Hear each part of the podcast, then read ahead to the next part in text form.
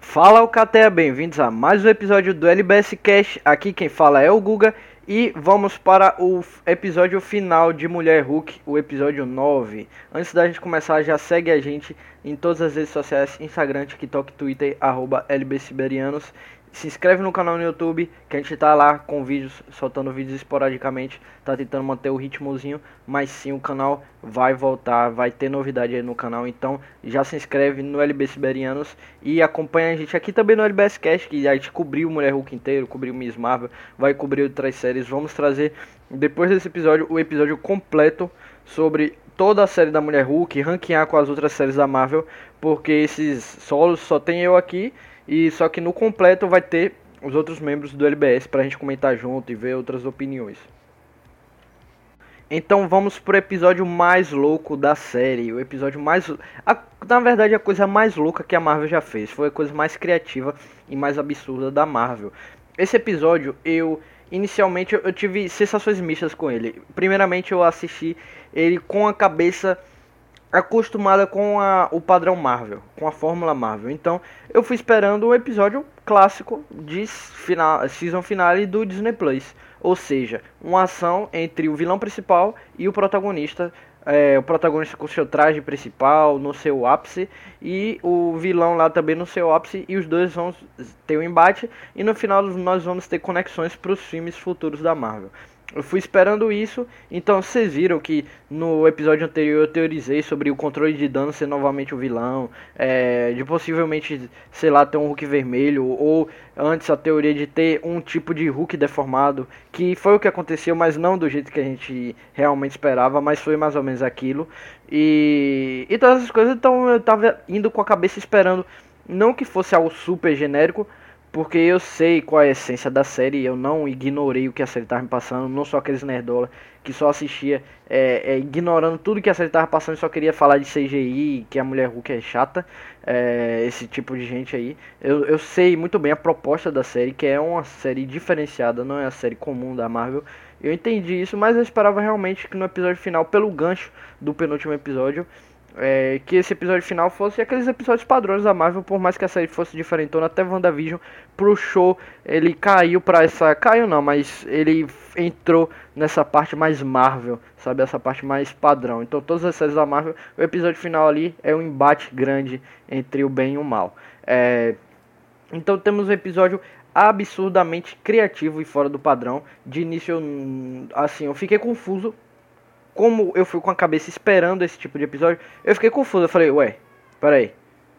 É sério que a Marvel tá fazendo isso? Não tô entendendo. Não, tipo, todos gostando. Mas, tipo, sem entender. Eu não tive. Foi tipo um soco em mim de informação, muita informação. E eu fiquei assim sem entender, primeiramente. Então, não absorvi se eu tinha gostado realmente do episódio. Eu sabia que tinha coisa que eu tinha gostado. E tinha coisa que eu fiquei bem confuso ou desgostado. Então, foi a primeira assistida foi uma sensação bem mista, mas eu reassisti analisando os pontos e consegui ter uma análise melhor desse episódio, que é um episódio absurdamente criativo, fora do padrão Marvel. Isso não é ruim, isso é muito bom e encaixou perfeitamente com a fórmula da série, não da Marvel, a fórmula da série, a pegada dessa série que ela querendo ou não, é a série mais bem sucedida do Disney Plus na, no, seu, no seu plano no seu projeto, no seu esquema, no seu tom. Ela foi a série que mais seguiu a risca e, e, e cumpriu o seu tom. Se, se nós pegarmos, eu vou deixar esse papo mais a fundo para o episódio completo com os outros caras. Mas eu vou falar rapidamente aqui que você vê, WandaVision, ela teve toda a sua pegada diferenciada em homenagear a, os sitcoms da televisão, mas no final caiu para Marvel. É, o Falcão e Soldado Invernal tinha lá seus temas importantes, a parte política, no final caiu pra parte de ação padrão e é um episódio até fraco. O de WandaVision é bom, de Falcão não. É, Loki, a série já é toda Marvel, toda Marvel, então ela nunca foge do padrão. É, Gavião Arqueiro, então a série que é de Natalina ali, e aí no final pá, tudo vai para a mesma coisa, o padrão. Cavaleiro da Lua, mesma coisa. Miss Marvel, mesma coisa, mas Miss Marvel não perde o pique mesmo assim, mas ainda ela tenta dar aquele chama de série de super-herói. Então She-Hulk não. A Mulher Hulk seguiu desde o início até o fim e principalmente no seu último episódio, o episódio mais diferenciado de todos, é, foi seguindo à risca a proposta da série. Então é a série mais bem sucedida o episódio final é o episódio mais bem sucedido, conectando com a proposta da série. Então a série foi muito bem nisso, com seus erros, sim, mas grandes acertos. Então, mais uma vez, eu acho que é uma das coisas mais criativas que a Marvel já fez de todas. Então é um episódio que tem autocrítica. Ele, é, ele analisa, para e analisa o que, que a Marvel faz. O que, que a Marvel é como empresa, como um grande estúdio de cinema, de filme e agora da televisão também e, e, tem essa marca absurdamente poderosa que é quase um monopólio nos cinemas, onde tem muitas críticas em relação a isso, se está destruindo o cinema ou não, mas isso não é um papo para agora. Mas ele é, faz uma autocrítica, essa, essa série como um todo, mas principalmente esse episódio, uma autocrítica de, do que é essa empresa, de como a fandom reage a ela, tanto positivamente quanto negativamente. Então eles têm muita, eles têm muita noção do que está acontecendo na internet, todas as discussões da internet, do que o fã tá falando e do que aqueles haters, os nerdolas e as pessoas chatas estão falando também. Então ela critica e sabe muito bem da Fórmula Marvel, eles não são cegos pela arrogância de que a Marvel é um sucesso, eles sabem muito bem da falha deles e eles tem tanta moral que eles chegam no episódio final de uma série para falar sobre isso de uma forma muito criativa. E nesse episódio nós temos a maior quebra de quarta parede de toda a ficção, que é a mulher Hulk simplesmente invadindo o Disney Plus e depois entrando nos estúdios da Marvel. Mas isso aí a gente vai comentando é, ao longo desse episódio aqui. É, a série inicia com uma referência bem, bem maravilhosa. A série dos anos 70 do Incrível Hulk, aquela série lá do David Banner, que tinha esse nome. Então, ela tá ali, na verdade a Jennifer Walters está sonhando, mas é tudo referenciado, tanto as cenas da abertura quanto a transformação para Mulher Hulk é, um, uma, é uma pessoa pintada ali, uma fisiculturista, provavelmente a dublê da, da Tatiana Maslany. Então, ela tá pintada ali, tem uma referência visual clássica a Mulher Hulk, ao, perdão, ao Incrível Hulk dos anos 70, o seriado de TV. E, e ali aparece o nome The Savage She-Hulk, que é, é, a Selvagem Mulher Hulk, que é o título, primeiro título dela nas HQs, então tem essa referência bem bacana.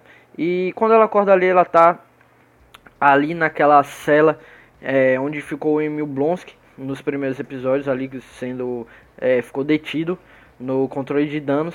E é, ela é ela é recebida pelos seus companheiros o Pug, a Mallory, a Nick. E a, a Mallory ela fala uma frase que remete diretamente ao ensinamento do Bruce no primeiro episódio, ao ensinamento do Hulk, que ela fala que é, todo mundo agora viu ela como um monstro descontrolado. E o, o, Bruce falou isso, que se deixar a raiva dominar é o que todo mundo só vai ver. Vai esquecer a parte boa e vai ver só um monstro descontrolado. Então é, é, é uma conexão, um link bacana com o primeiro episódio da série. para mostrar que sim, essa série ela tem muita noção do que ela tá fazendo, desde o início até o fim. Com seus tropeços, mas a série ela tem uma linha que ela segue e que ela que ela aborda muito bem. Então a, a Jane ela fica sem a transformação da mulher Hulk porque eles colocam o mesmo inibidor que tem no Emil Blonsky e é, para, é a tecnologia lá que tem no, no braço do,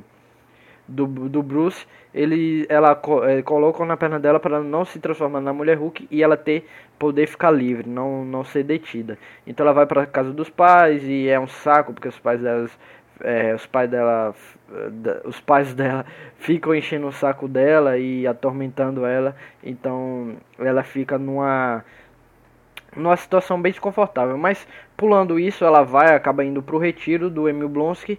E em paralelo a isso a Nick é, vai ajudar ela na investigação de descobrir quem é o Hulk Rei. E ela pede ajuda ao, ao Pug para ele poder se infiltrar em um evento que vai ter da inteligência e para descobrir quem é o Hulk Rei, quem está por trás disso e para poder deter esses caras e ajudar a Jane.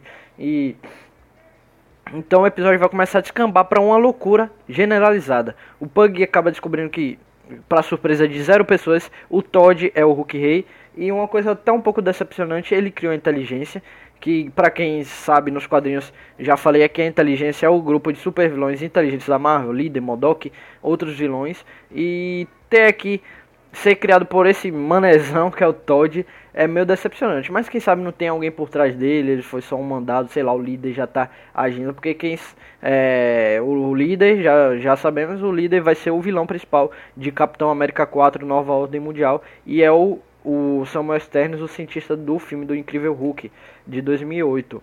Então o, o, o líder está presente nesse universo, então ele pode estar assim por trás, mas por enquanto é o Todd que criou, né, pelo que ele fala, e é bem decepcionante, porque é um personagem assim, bem qualquer coisa. Mas a gente aceita, ele tava lá, cheio de cara lá tóxico, é, falando mal da, da Mulher Hulk, falando mal da Lady Thor, e da Poderosa Thor no caso, né? E, e, e essas coisas assim, e o Pug se infiltra, só que aí começa uma coisa generalizada, porque aí descobrimos, vai começar a bagunça a partir de aqui. Aí quando começou essa bagunça eu fiquei, ué, esse episódio virou muito, muita loucura. Parece uma coisa muito grande para essa série que tava simples. Porque aí descobrimos que quando a Jane vai lá no, no retiro do, do Emil Blonsky, ele não tá lá por lá nas áreas. Ele tá numa reunião secreta. Então ela vai atrás dele. Quando a gente descobre que o Emil Blonsky tá fazendo um coach transformado no abominável para a galera da inteligência. Então fica no ar se ele eh, tá ali sem saber, se é contra a mulher Hulk, ou, ou ele sabe e tá querendo ganhar uma graninha. Mas ele vai ali fazer um coach, vai lá passar uns ensinamentos pra galera da inteligência. Só que nisso ele tá transformado no abominável, quebrando ali a, a, a, a condicional dele, que ele não pode se transformar no, no abominável. Então ele teria que voltar pra prisão. Na mesma hora a Jane entra, vê ele transformando no abominável e aí começa uma loucura porque o Todd, é, quando vê ela, ele fala que ele é que criou a inteligência e que ele sintetizou o sangue dela para poder receber com segurança o sangue dela e se transformar em uma versão do Hulk. Então aí vem o Hulk deformado que a gente falou, especulou que ia ter no episódio final. Era o Todd, é o Hulk Rei, né? No caso, como ele se chama.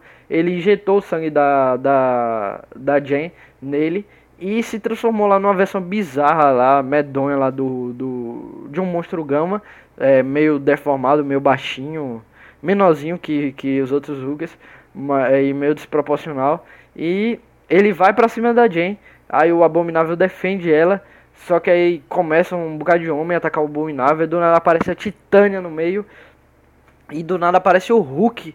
Do espaço ele aparece do nada lá para defender a, a, a prima. E aí começa a brigar com o Abominável do nada, sendo que eles já tinham ultrapassado aquela, aquela rixa deles, então começa a brigar com ele do nada.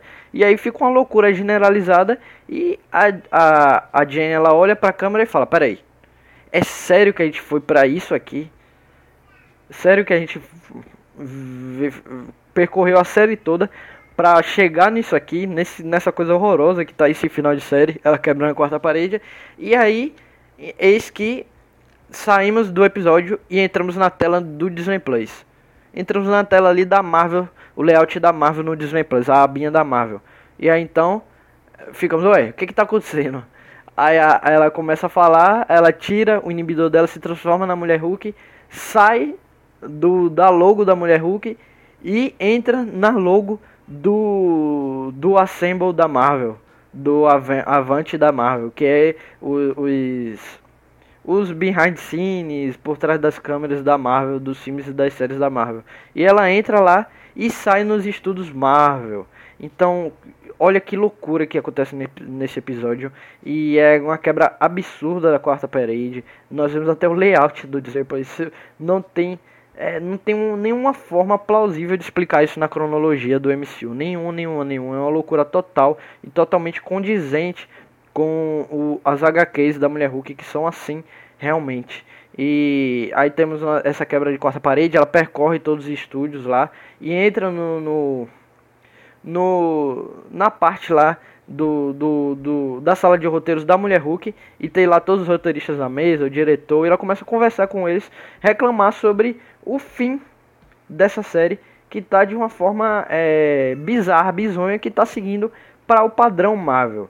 Então ela faz uma autocrítica à fórmula Marvel que sempre tem essa questão do soro, o soro do super soldado que é usado desde a fase 1. Então tem no, no tem já no Capitão América, tem no Incrível Hulk. Isso se repete depois no Homem de Ferro 3 uma forma de auto melhora. É, depois tem no Falcão e Soldado Invernal. Tem vários filmes da Marvel essa questão do sangue e a questão da batalhazinha, da trama, é, do, da versão do inimigo que é a cópia do, do protagonista. Então ela faz uma crítica a essa fórmula que já está sendo repetida e replicada várias e várias vezes. Ela fala: não, vamos mudar isso aqui porque a gente não faz do nosso jeito.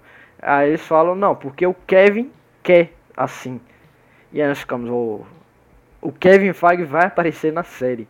E ela fala que vai atrás dele, ela fala, não, você é maluco, você é maluca, não, você nunca vai achar o, o Kevin Feige. O Kevin Feige não, se chama só ele de Kevin. Você nunca vai achar ele, ele é inacessível, mataria você por ele e, e essas coisas. E ela, não, vou atrás dele. Ela entra nos estúdios Marvel, vai atrás dele, dá outras seguranças lá. E quando ela chega para encontrar o Kevin, ele é uma super máquina, um super robô, um cérebro de um robô gigantesco, que é as siglas K-E-V-I-N em inglês, que é um título lá estranho.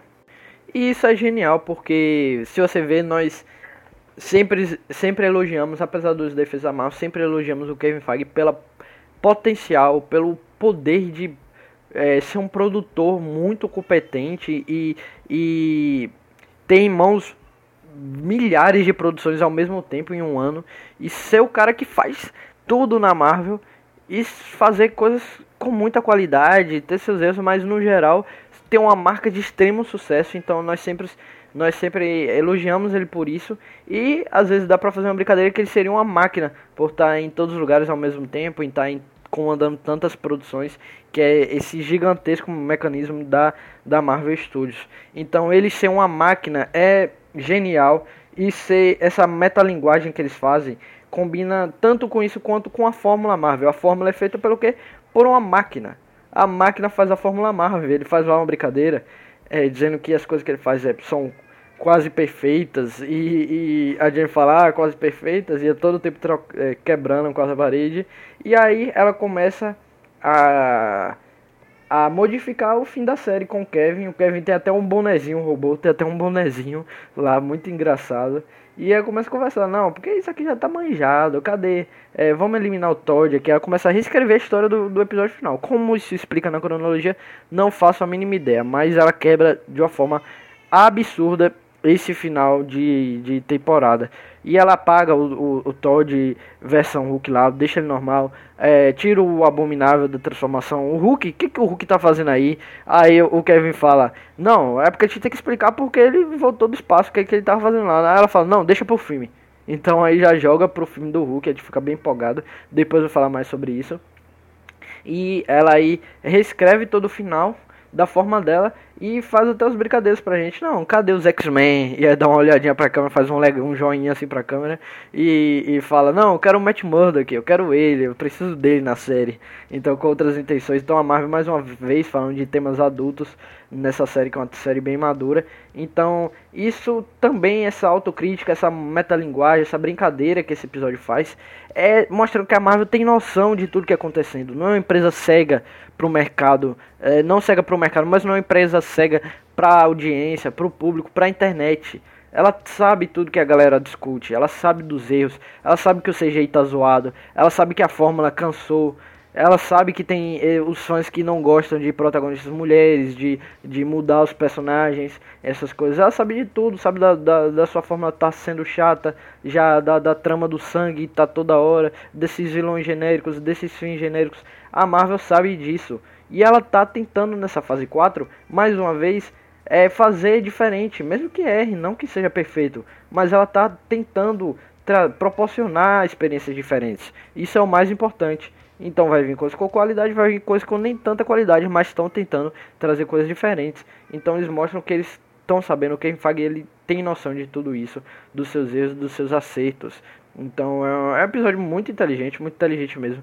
Quando eu vi isso, eu fiquei. Hum, tá, descambou muito pra uma loucura aqui. Mas entendendo a proposta, reassistindo, entendendo a proposta do episódio, eu vi como é sensacional essa, essa cena aqui. É, é uma resolução inteligente que mostra uma, uma, diferenciação muito grande da série para qualquer coisa, outra coisa que a Marvel já fez. Então ela segue do início ao fim o tom de comédia de advocacia, de uma comédia leve que quebra a quarta parede mesmo. Não seguiu a risca a, a trama de super-heróis nem de jeito nenhum. Foi até o fim dessa forma. Então a série muito corajosa e muito bem sucedida na sua proposta. Mas tem um defeito esse episódio que é, é o maior defeito do episódio, na minha opinião, é não ligar mais para a história da, da, da Jennifer Walters, da Mulher Hulk.